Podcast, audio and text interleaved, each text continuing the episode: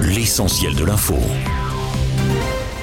Plusieurs milliers de personnes ont donc défilé à Nanterre cet après-midi à l'occasion d'une marche blanche en hommage à Naël, cet adolescent de 17 ans tué mardi matin par un policier lors d'un contrôle routier qui a tourné au drame. Un peu avant ce matin, le procureur de la République a donné une conférence de presse. Il a annoncé la mise en examen du fonctionnaire de 38 ans pour homicide volontaire et a requis son placement en détention provisoire. Selon le magistrat de Nanterre, les conditions légales d'usage de l'arme, dit-il, ne sont pas réunies. Fin de citation. C'est dans ce contexte que le gouvernement appelle au calme dans la crainte d'une troisième nuit d'émeute ce soir. Au total, 40 000 policiers et gendarmes sont mobilisés ce jeudi. Hier, la violence est clairement montée d'un cran entre dégradation et affrontement entre jeunes des quartiers populaires et forces de l'ordre. Un peu partout en France, 150 personnes ont été interpellées d'après le ministre de l'Intérieur, Gérald Darmanin, ce matin. Des commissariats, des tribunaux, des mairies ou des centres culturels ont été attaqués au mortier d'artifice. Emmanuel Macron a lui ouvert une cellule interministérielle de crise ce matin. Le chef de l'État a jugé, je cite, injustifiable les violences de la nuit dernière.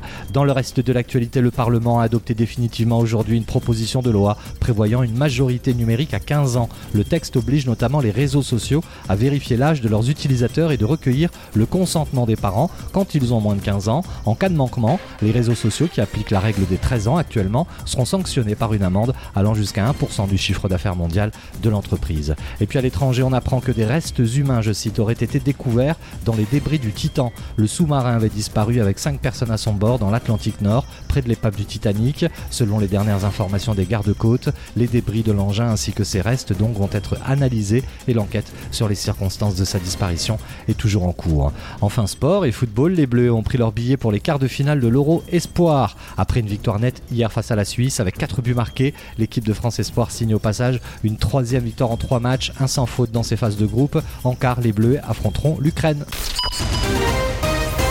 Studio News, l'essentiel de l'info.